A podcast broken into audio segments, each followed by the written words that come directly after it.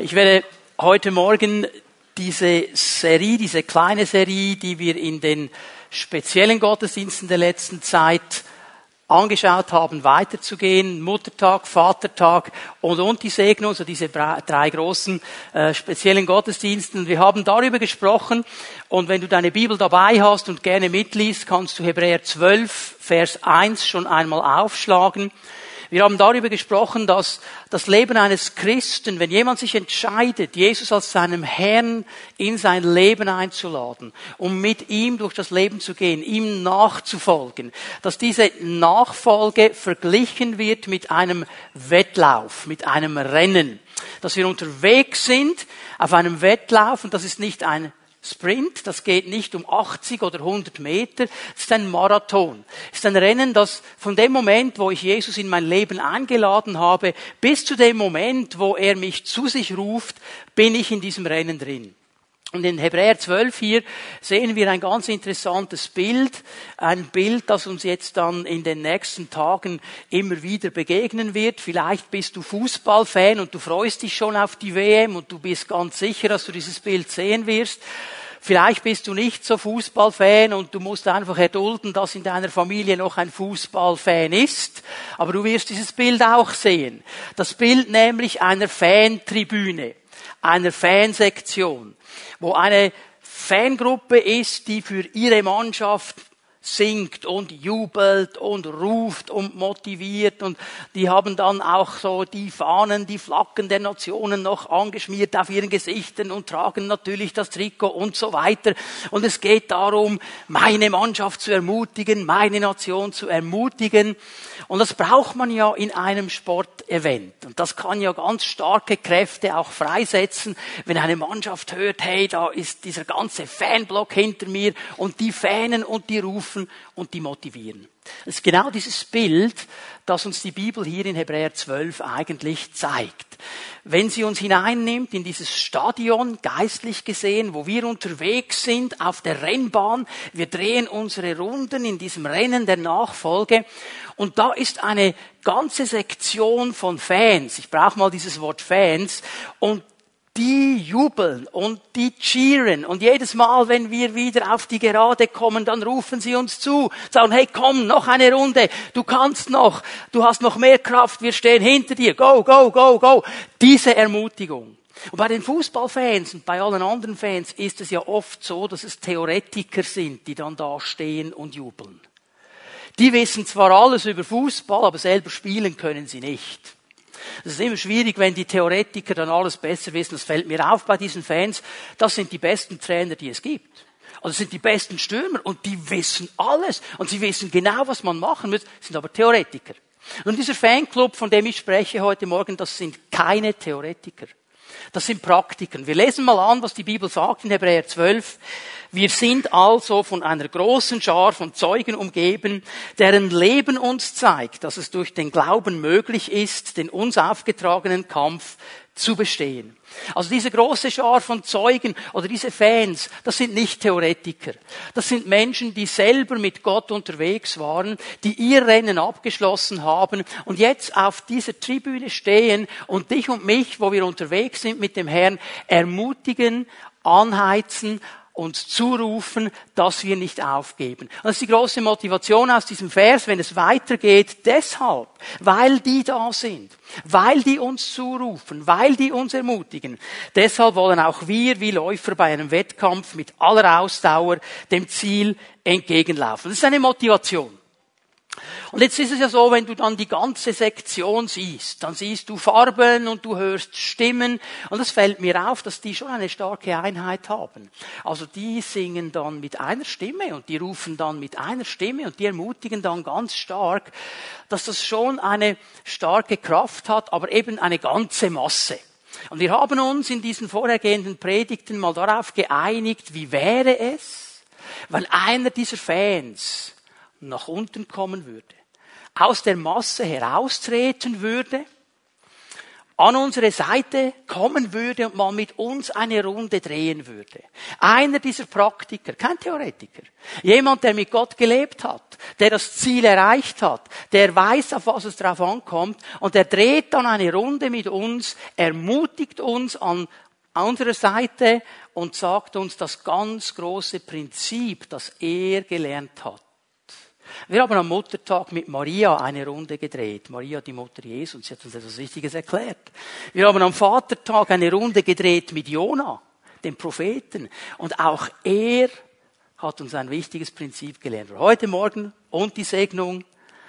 Wer kommt wohl aus der Tribüne?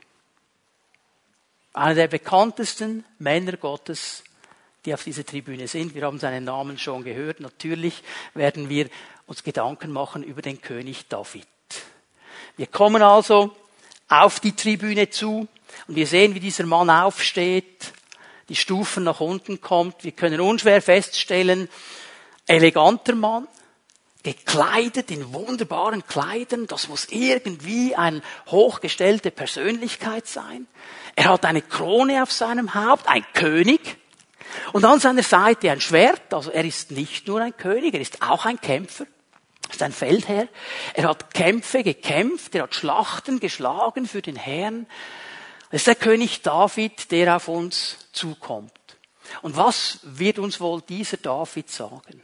Was ist wohl das ganz große Lebensprinzip, dass er uns auf dieser Runde, die er mit uns dreht, weitergeben wird. Bei David kann einem ja so viel in den Sinn kommen und die Bibelleser unter uns, die seine Geschichte und sein Leben kennen, die denken jetzt vielleicht, je nachdem wie sie gelagert sind, so die Kämpfer denken, der wird uns sicher etwas über seine Kämpfe erzählen. Der wird uns erzählen, wie er gekämpft hat und er wird uns ein paar Tricks zeigen, wie wir in unserem Kampf besser stehen können. Die Anbeter, die, die wissen, dass David ein Anbeter war, dass er seine Harfe dabei hatte, den Herrn angebetet hat, die denken, boah, der wird uns ein paar coole Tricks geben, wie wir anbeten können, wie wir stärker werden können in dieser Anbetung. Er wird uns viel darüber sagen. David kommt auf uns zu. Und wenn wir uns ihn anschauen, in sein Gesicht hineinschauen, seine Augen sehen, weil er ganz neu gekommen ist. Und Augen sprechen sehr viel über ein Leben. Da sehen wir nicht nur einen souveränen Mann. Wir sehen nicht nur einen, der alles im Griff hat. Wir sehen nicht nur einen König, der weiß, dass er König ist. Wir sehen auch einen Mann, der Einsamkeit erlebt hat der verfolgt worden ist vom König Saul, der verfolgt worden ist in seinem hohen Alter noch von seinem eigenen Sohn Absalom, der ihn umbringen wollte und selber König werden wollte, der in der Wüste war, abgeschnitten von allem. Wir sehen, wenn wir in seine Augen schauen, auch einen Mann, der Tragödien in seinem Leben erlebt hat, der durch viele schwierige Situationen gehen musste. Ein Mann, der viele Fehler auch gemacht hat. Da war nicht alles perfekt. Da war nicht alles einfach gut. Wir sehen diesen Mann. Wisst ihr, was mich angesprochen hat, was mich so stark bewegt hat, wenn ich über David und sein Leben nachdenke? Da ist ein Mann, der hat viele Tragödien erlebt. Das ist ein Mann, der hat Verfolgung erlebt. Das ist ein Mann, der wurde wirklich verfolgt, in die Wüste getrieben und er hat es geschafft, nicht bitter zu werden. Und er hat es geschafft, nicht aufzugeben. Er hat es geschafft, bis ans Ende seines Lebens diesem Gott treu zu bleiben. Nicht Gott die Schuld zu geben, sondern dran zu bleiben als ein Mann nach dem Herzen Gottes. Nun steht er oder rennt vielmehr an unserer Seite. Was sagt er uns? Was ist sein Lebensprinzip? Was will er dir und mir heute Morgen mitgeben während dieser Runde, die er mit uns dreht? Er schaut uns an und er sagt, weißt du was? Mit meinem Gott mit meinem Gott kannst du jede Begrenzung, jede Limitierung überwinden. Das ist seine ganz große Botschaft. Das ist sein Lebensprinzip. Das ist das, was er von seinem Herrn gelernt hat. Mit meinem Gott kannst du jede Begrenzung, jede Limitierung überwinden. Und wir denken, hey, Moment, stopp, Timeout, König David, ist doch völlig klar, oder? Hey, ich meine, du bist König. Du bist Kämpfer. Du hast alles. Du musst nicht überwinden. Was willst du mir jetzt über Überwinden erzählen? Und hier haben wir ein ganz großes Problem, auch wie wir Christen die Bibel lesen. Gerade wenn es um einen Menschen geht und wir seine ganze Geschichte vor uns haben. Wir lesen nur die Höhepunkte. Und wir lesen nur das Ende. Wir gehen nie dahin zurück, wo diese Geschichte angefangen hat. Und ich möchte euch heute Morgen zeigen, dass diese Geschichte David eben mit Begrenzung und mit Limitierung begonnen hat. Die hat nicht mit David auf dem Thron begonnen. Die hat auch noch mit Goliath begonnen. Die hat begonnen mit Limitierung und Begrenzung. David musste seinen Weg gehen. Wir gehen mal ein bisschen hinein in seine Familie. David war der Jüngste in seiner Familie. Er war das Nesthäkchen. Und seine Familie hat nicht viel in ihm gesehen. Seine Familie gibt ihm keine Bestätigung, seine Familie gibt ihm keine Ermutigung. Wir werden gleich sehen, seine Familie limitiert ihn und begrenzt ihn. Es ist nicht dieses ermutigende Umfeld, das es eigentlich sein soll. Er ist einfach der Jüngste, der draußen auf dem Feld ist, bei den Schafen, kann ja ein bisschen Anbetung machen da draußen und gut auf die Schafe schauen, aber das ist alles, was dieser junge Mann tun kann. Er ist zu diesem Zeitpunkt, wo diese Geschichte jetzt spielt, etwa 16 Jahre alt, also ein Teenager. Für das kann man ihn brauchen. Und jetzt lesen wir 1. Samuel 16. Kannst deine Bibel da aufschlagen. Wenn wir hineinschauen, wo wurde er begrenzt? Wir lesen davon, dass König Saul der König, der eingesetzt worden ist von Gott, er wird abgesetzt. Und der Prophet Samuel im ersten Moment ist traurig über diese Situation und er schmollt ein bisschen, er diskutiert mit dem Herrn und schmollt ein bisschen, dass jetzt dieser Saul abgesetzt wird. Und dann sagt der Herr ihm im Vers 1 in 1 Samuel 16, hey, hör auf zu trauern, hör auf zu schmollen, nimm dein Salbhorn, nimm das Öl, Geh nach Bethlehem, geh zu Isaiah in dieses Haus und da werde ich dir zeigen, wen du salben sollst als nächsten König über Israel. Ich werde dir zeigen, wen ich ausgesucht habe, wer der Nachfolger Sauls werden soll. Nun, er macht sich auf den Weg, er kommt an in Bethlehem und wenn wir dann lesen, äh, ein bisschen weiter unten, so in Vers 4, als er in Bethlehem ankommt, die Ältesten von Bethlehem, die kommen zu ihm und die haben ein bisschen Angst, weil wenn der Prophet kommt, kann es ja sein, dass er eine Gerichtsbotschaft bringt. Es kann ja sein, dass das gar nicht positiv ist, was jetzt geschieht. Und wow, Samuel, bevor du reinkommst jetzt, ähm, Positiv, negativ. Ist es gut, was jetzt geschieht, oder ist es nicht gut? Samuel sagt, seid ganz locker, seid ganz locker, ist eine gute Sache. Ich habe mein Salbhorn dabei, es wird etwas ganz Gutes geschehen. Und er erklärt ihnen, um was es geht. Er sagt, ich bin gekommen, um dem Herrn zu opfern. Wir werden miteinander einen Gottesdienst feiern, wir werden den Herrn ehren, werden den Herrn preisen, werden den Herrn opfern. Und dieser Gottesdienst, der wird in einem ganz bestimmten Ort stattfinden, nämlich im Hause Isais. In dieser Familie wird das stattfinden. Einen dieser Söhne Isais werde ich salben. Da wird Gott etwas tun in dieses Leben hinein. Aber bevor das geschehen kann, liebe Leute in Bethlehem, lieber Haushalt von Isai, ihr müsst euch noch vorbereiten, ihr müsst euch vorbereiten für diese Opferung. Und wenn du das nachlesen willst, Altes Testament, Zweiten Mose, Dritten Mose, das war eine längere Geschichte.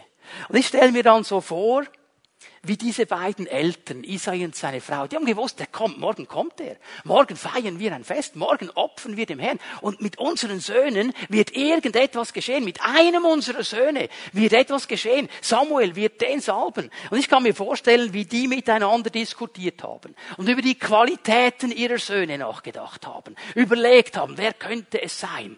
Könnte es der Älteste sein? Könnte es der Mittlere sein? Der hätte diese Qualität, der hätte diese Fähigkeit, der hat diese Gabe. Die haben vielleicht nicht geschlafen in dieser Nacht, die waren völlig aufgeregt. Wer, wer wird es wohl sein? Wer kommt hier in die Ränge? Am nächsten Morgen, als Samuel dann ankommt, da lässt Isai, der Vater, all seine Söhne schön in einer Reihe vor dem Propheten Samuel hinstehen. Alle außer David. Das Nesthäkchen, der Jüngste, den ruft er nicht mal. Der sagt ihm nicht mal, Samuel ist da. Er gibt ihm nicht mal den kleinsten Hinweis, was geschieht. Stell dir das mal vor, deine ganze Familie feiert eine Riesenparty, all deine Geschwister sind eingeladen, deine Eltern sind da, Riesenfest, dir sagt niemand etwas. Da geschieht etwas hier drin. Hallo? Gehört doch auch dazu. David, pff, vergessen wir. Das erste, was ich euch zeigen möchte an Begrenzung, ist ganz einfach. Es beginnt bei seinem Vater. Sein Vater hat kein königliches Potenzial in David gesehen. Er hat diesen Jungen gesehen, er hat seine Fähigkeit als Hirte gesehen, aber König werden, der David, für alle anderen, aber der nicht. Und jetzt kommt diese interessante Geschichte, die stehen also alle vor Samuel und Samuel sieht den ersten, Eliab, und er sagt, boah, also das war eine staatliche Erscheinung, dieser Eliab offensichtlich. Und er schaut ihn an und sagt, das ist ein großer Mann, starker Mann, der kann kämpfen, der hat eine natürliche Autorität. Herr, das muss er sein. Das muss er sein. Und jetzt kommt dieses wichtige Wort von Gott. Und er sagt, hey, Moment, Samuel, pass jetzt gut auf. Du schaust dir nur das Äußere an. Du siehst die Statur, du siehst seine Muskeln, du siehst sein ganzes Erscheinungsbild, du siehst nur außen. Ich aber, ich sehe hinein ins Herzen. Und das Herz ist nicht in Ordnung. Äußerlich macht der Kerl etwas her. Innerlich kann man ihn nicht brauchen. Ihr kennt vielleicht dieses Sprichwort, außen fix, innen nix. Und man kann auch sagen, außen hui, innen pfui. Okay? Also, was innerlich drin ist, das ist interessant für Gott. Äußere Erscheinung, 1,85 Meter, Muckis wie Schwarzenegger und so weiter, interessiert Gott nicht. Interessiert ihn nicht. Ihn interessiert das Herz. Ihn interessiert den Charakter. Ihn interessiert, was in mir drin ist. Und weil er der Herzenskenner ist, weiß er, Eliab ist es nicht. Und dann geht die ganze Geschichte durch und am Schluss, beim letzten angekommen, sagt der Herr wieder nein. Auch der nicht. Und jetzt kommt diese große Frage von Samuel die, die alte Luther-Übersetzung, die ganz alte Luther-Übersetzung, das wirklich gut auf den Punkt gebracht. Sind das der Knaben alle? Hast du irgendwo noch einen versteckt? Isaiah. Und, und, und wirklich, das Wort ist wirklich ein Junge, ein Junge, nicht, nicht schon ein 18, 19, 20, ein Junge. Hast du noch irgendwo einen? Ah, ja, ja, klar, aber der ist bei den Schafen. Der David. Nein, der kann es doch nicht sein. Also all, alle anderen, aber sicher nicht David. Sein Vater limitiert ihn, begrenzt ihn völlig, sieht nur einen Typen, der vielleicht noch in der Lage ist, Schafe zu hüten. Alles andere, vergiss es. Und Samuel sagt, bringt ihn. Und in dem Moment, wo David kommt, sagt der Herr, und er ist es. Ein Mann nach meinem Herzen. Da, wo die Menschen, der Vater, die Mutter, einen jungen Hirten sehen, sieht Gott einen König und nicht irgendeinen König. David ist bis heute der König Israels. Und Samuel salbt ihn inmitten seiner Familie. Das heißt, seine ganze Familie hat mitbekommen, was hier geschieht. Und einige Zeit später, wir gehen ins nächste Kapitel, 1. Samuel 17, ein Kampf, ein Krieg ist entstanden zwischen Israel und den Philistern. Die älteren Söhne, die sind alle im Militär, die sind da auf diesem Schlachtfeld. Und der Vater gibt dem David, dem Jüngsten, einen Auftrag, sagt, hey, geh mal äh, zum Schlachtfeld, ich gebe dir ein bisschen Käse mit, ich gebe dir ein bisschen Brot mit, schau mal, wie es deinen Brüdern geht. Und er kommt da an mit seinem Käse und seinem Brot und dann sieht er etwas, das sich jeden Tag wiederholt hat. Stellt euch vor, auf der einen Seite ist die Armee Israels, auf die andere Seite ist die Armee der Philister. Und jeden Morgen, jeden Morgen kommt aus der Seite der Philister ein Riesenmann hervor. Der war riesengroß, war eine riesige Kampfmaschine. Man nennt ihn Goliath. Und er hat angefangen, die Schlachtreihen Israels herauszufordern und zu verspotten. Und das hat nicht geheißen nur die Schlachtreihen Israels, sondern Gott selber. Er hat eigentlich Gott verspottet. Und, und David kommt und sieht das und dieser Goliath sagt, hey, wer von euch kommt und kämpft gegen mich? Wer kommt und kämpft und mich besiegt, dann hat ganz Israel den Sieg. Wenn ich aber Sieger bin, dann werden die Philister gewinnen. Wer kommt? Ich fordere einen von euch heraus. Niemand kommt. Niemand kommt. Und jetzt sagt dieser David etwas ganz Interessantes. Er sagt, hey Leute, was geschieht mit diesem Mann, der diesen Goliath besiegt? Gibt es da irgendeine Sache, die gesagt worden ist? Um was geht es ganz genau? Er fängt sich an zu interessieren. Eliab, sein älterer Bruder, hört das. Und jetzt kommt die nächste Limitierung. Eliab sieht überhaupt keine Kampfmöglichkeit für diesen David. Er ist kein Kämpfer. Das ist nur ein Hirte. Der kann doch nicht kämpfen. Schau mal, was er sagt in Vers 28 in 1 Samuel 17. Eliab aber, sein ältester Bruder, hörte, wie er mit den Männern redete. Da entbrannte Eliabs Zorn über David. Er sagte, warum bist du überhaupt hierher abgekommen? Und wem hast du die wenigen Schafe in der Wüste überlassen? Schau mal, was er jetzt sagt. Ich kenne deinen Hochmut, deine Arroganz, deinen Stolz. Und ich kenne die schlimmen Dinge, die du in deinem Herzen trägst. Und jetzt denke einfach nochmal daran.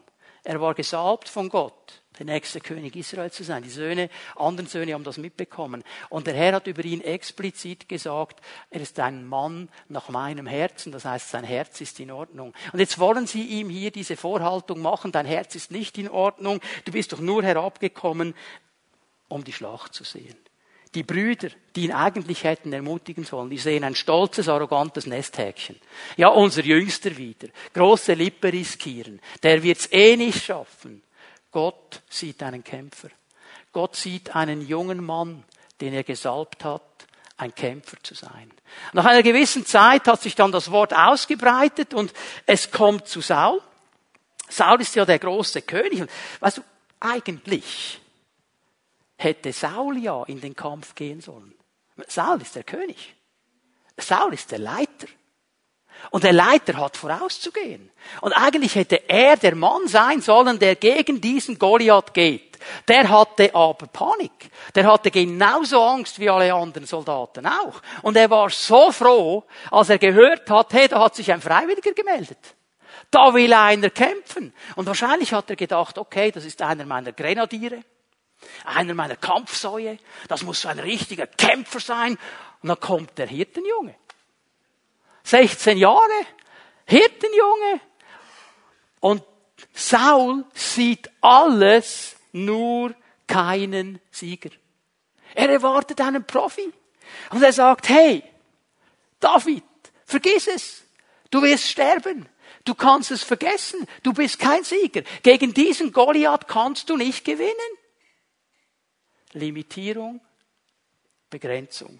Und niemand, niemand kann diesen David aus seiner inneren Überzeugung herausnehmen. Niemand kann ihn davon abbringen, so zu sehen, wie Gott sieht. Weil Gott sieht das Potenzial eines Siegers in diesem jungen Mann. Und dann kommt eine nächste Begrenzung. Und die nächste Begrenzung kommt sogar noch vom Feind. Goliath sieht in diesem Hirtenjungen absolut keinen ernstzunehmenden Gegner. Und als er auf ihn zukommt, fängt er an, ihn zu verspotten. Schau mal in, in Vers 43, 1. Samuel 17. Der Philister sagte zu David, bin ich ein Hund, dass du mit Stöcken zu mir kommst? Er hat nur den, den Hirtenstab gesehen. Bin ich ein Hund? Hallo, was ist hier los? Und er fängt an, David zu verfluchen. Schau mal, was er ihm sagt. Komm nur her zu mir, dann will ich dein Fleisch den Vögeln des Himmels und den Tieren des Feldes geben. Er fängt an, ihn zu verachten, zu begrenzen, zu limitieren. Er sagt, ich werde dich fertig machen, ich werde dich umbringen, du wirst nicht einmal die Ehre eines anständigen Begräbnisses bekommen, die Vögel werden dich fressen, die Tiere des Feldes werden dich fressen. Ich mach dich fertig. Der Feind sieht nur einen Hirtenjungen, mit seinem Hirtenstab. Gott sieht einen Kämpfer, einen König, einen Sieger, einen Anbeter, einen Mann nach dem Herzen Gottes. David erlebte massive Begrenzung. Und das geschieht alles, bevor er König wurde. Es geschieht alles vorher. Schau mal, er erlebt diese Begrenzung durch seine Familie.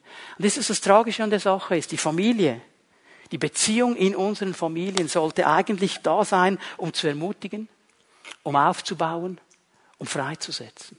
Das sollte in der Familie geschehen Eltern alles daran setzen, ihre Kinder aufzubauen, zu ermutigen, freizusetzen. Dass Geschwister untereinander einander ermutigen, aufbauen, freisetzen. Und weil das so enge Beziehungen sind und weil wir viel Zeit in der Familie verbringen, ist hier ein ganz großes Potenzial an Verletzungen drin, die David alle erlebt hat dass seine, Söhne, seine Brüder nicht an ihn gedacht haben, sein Vater nicht an ihn gedacht haben, alle ihn als Hirtenjungen abgestempelt haben, niemand sein Potenzial sah. Und es sind Menschen hier heute Morgen und du bist heute noch verwundet über diese Begrenzungen, über diese Limitationen, die du in deiner Familie bekommen hast. Wo man gesagt hat, ja, äh, aus dir wird eh nie etwas werden. Und du wirst es eh nie schaffen. Du hast halt das Potenzial nicht. Du hast halt die Limitierung nicht. Von deinen Eltern, von deinen Geschwistern. Und es bindet dich bis heute. Und ich möchte dir mit David zusammen sagen, du kannst diese Begrenzung, diese Limitierung überwinden durch die Kraft Gottes, genau wie David es getan hat.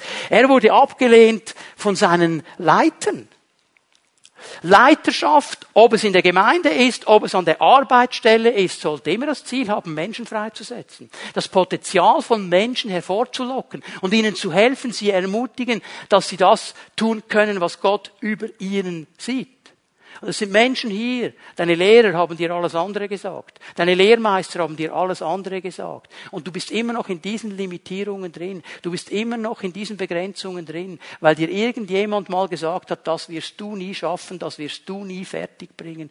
Ich lasse mich immer wieder ermutigen. Ich habe gelesen vor ein paar Wochen von einer 98-jährigen Frau in Amerika, die ihr Studium noch abgeschlossen hat mit 98. Das finde ich cool. Also sagt nicht, geht alle studieren, aber versteht ihr? Die hat nicht gesagt, ich bin zu alt und ich habe es eh nie geschafft, sondern sie hat eine Limitierung überwunden. Sie war eben nicht zu alt, sie hat das noch geschafft. Und dann natürlich der Feind, der immer alles in Frage stellt. Jedes Talent, jede Begabung, da geht es nur um eines. Niedrig halten, dazu schauen, dass Menschen nicht in das Potenzial hineinkommen, das Gott für sie bereithält. Jetzt haben wir eine Runde gedreht mit David. Wir kommen wieder auf die Tribüne zu. David sagt, okay, denk daran, mit Gott kannst du jede Begrenzung überwinden. Für mich ist es Zeit, zurückzugehen. Ich gehe wieder auf die Tribüne.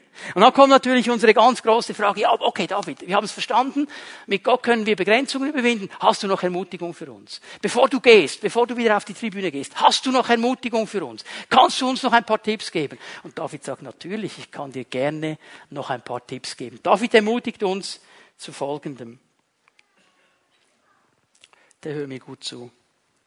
Jede Begrenzung, jede Limitierung hat nur so viel Kraft, wie du und ich ihr geben.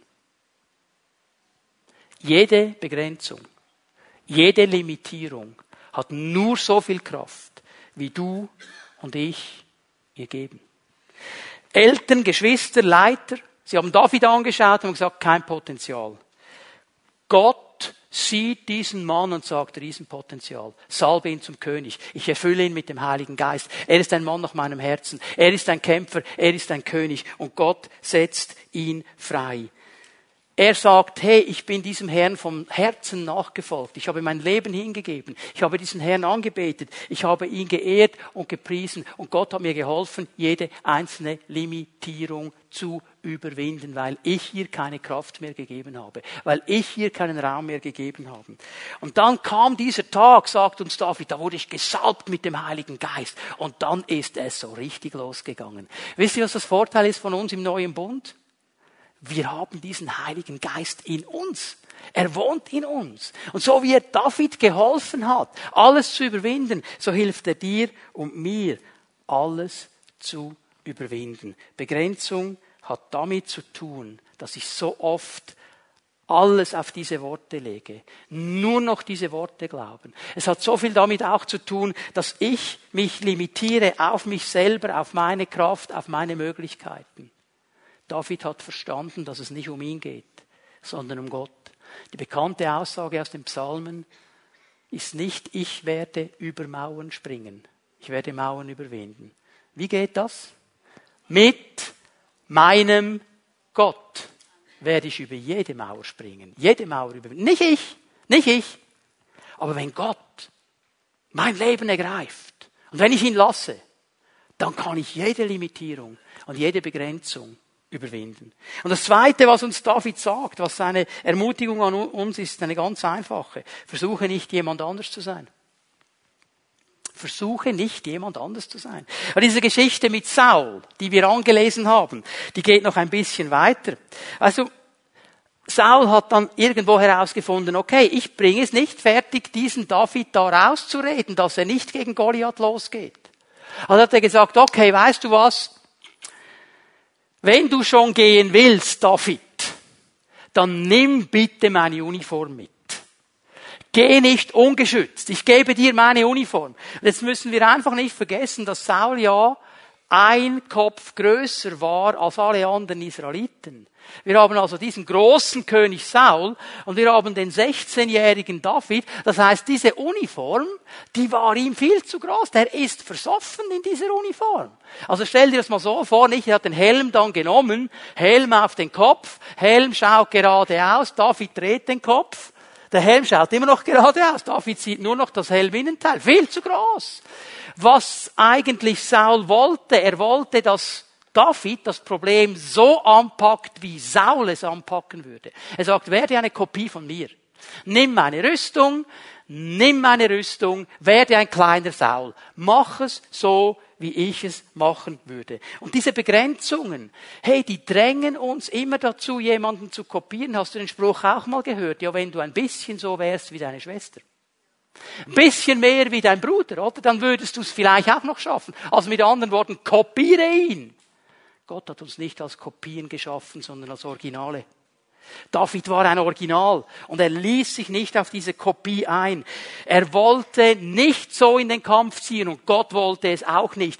Gott ist nicht abhängig von der Uniform Sauls. Gott ist nicht abhängig von äußeren Dingen. Gott kann, darf ich es mal so sagen, ein Meerschweinchen auf Goliath loslassen und hat den Sieg. Der Gott ist Gott. Aber wenn ein Mensch bereit ist, diesem Gott das Herz zu öffnen, dann kann dieser Mensch jede Begrenzung, jede Limitierung überwinden mit seinem Gott. Sei, wer du bist. Tu, was du tun sollst. Hör auf, eine Kopie zu sein. Hör auf, eine Kopie zu sein. Und das Dritte, was David uns als Ermutigung weitergibt, er sagt, hey, und wenn du mit deinem Gott zusammen die Begrenzung überwindest, dann wirst du zu einer Ermutigung für andere. Dann wirst du wieder andere ermutigen, ihre Begrenzungen zu überwinden. Was interessant? Der Sieg Davids, in dem Moment, wo David diesen Goliath besiegt hatte, wurde es zum Sieg für ganz Israel. Die ganze israelitische Armee hatte eine riesen Panik vor diesem Goliath. Hatte Angst, war eingeschüchtert. Aber in dem Moment, wo sie sehen, wie David den Sieg hat, wie dieser Goliath zu Boden fällt und tot ist, steht die ganze Armee auf und fängt an zu kämpfen. Alle anderen wurden ermutigt durch diesen jungen Mann, der nicht bereit war, sich von seinen Begrenzungen und Limitierungen zurückbinden zu lassen. Der nur bereit war, das Potenzial zu sein, das Gott über seinem Leben sieht. Der bereit war, alles in die Waage Waagschale zu werfen, um das zu tun, was Gott ihm aufgetragen hat. Und so können wir lernen, Begrenzungen und Limitierungen auch in unserem Leben zu überwinden. Gott hat jeden einzelnen von uns geschaffen, ich sage es noch einmal, nicht als eine Kopie, sondern als ein Original. Und Gott hat für jeden einzelnen von uns einen Plan und einen guten Gedanken. Und er möchte, dass wir lernen, aus diesen Begrenzungen herauszukommen. Er möchte, dass wir lernen, aus diesen Limitierungen herauszukommen und in das Potenzial hineinzukommen, das er für uns bereithält. Bei Gott gibt es kein zu alt. Wenn Gott uns ruft, dann rüstet er uns aus. Es gibt bei Gott kein zu jung. Wenn Gott uns ruft, rüstet er uns aus. Weißt du was? Bei Gott gibt es auch kein Ich kann das nicht. Wenn ein Gott beruft, dann hilft er uns es auch zu tun.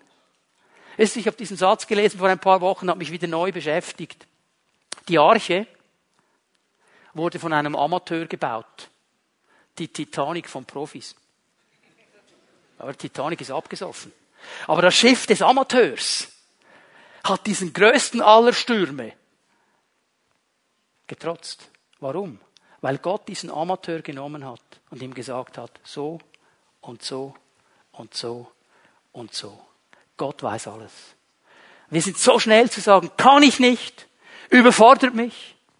Hör auf, das sind Begrenzungen und Limitierungen. Wenn Gott zu dir geredet hat, dann sei mutig und mach diese Schritte. Und er wird dir helfen, durch seinen Geist, diese Dinge zu vollenden. Weil er ist Gott.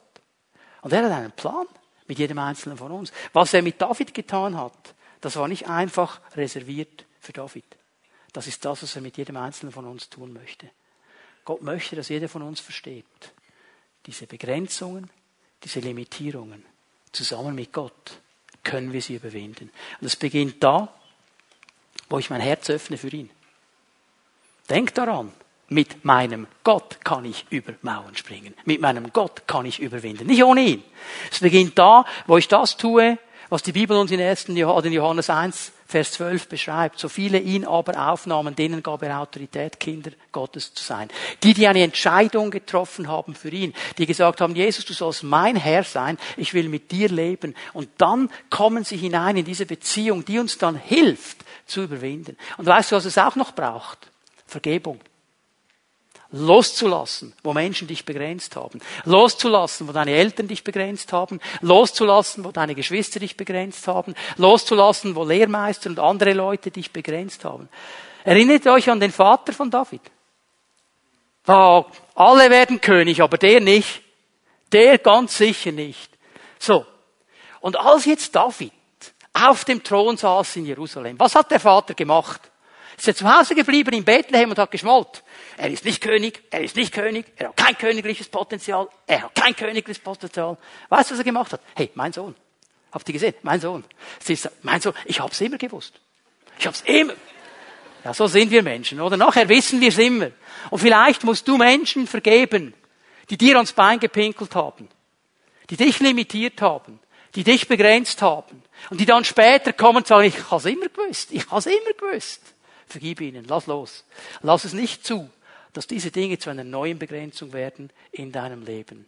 Mit Gott können wir jede Begrenzung, jede Limitierung überwinden. Das gilt für jeden Einzelnen von uns, weil Gott gute Gedanken und gute Pläne für uns hat. Ich möchte euch einladen, aufzustehen. Die Lobpreiser werden nach vorne kommen für einen Moment. Ich möchte uns einladen, dass wir einen kurzen Moment still werden vor dem Herrn.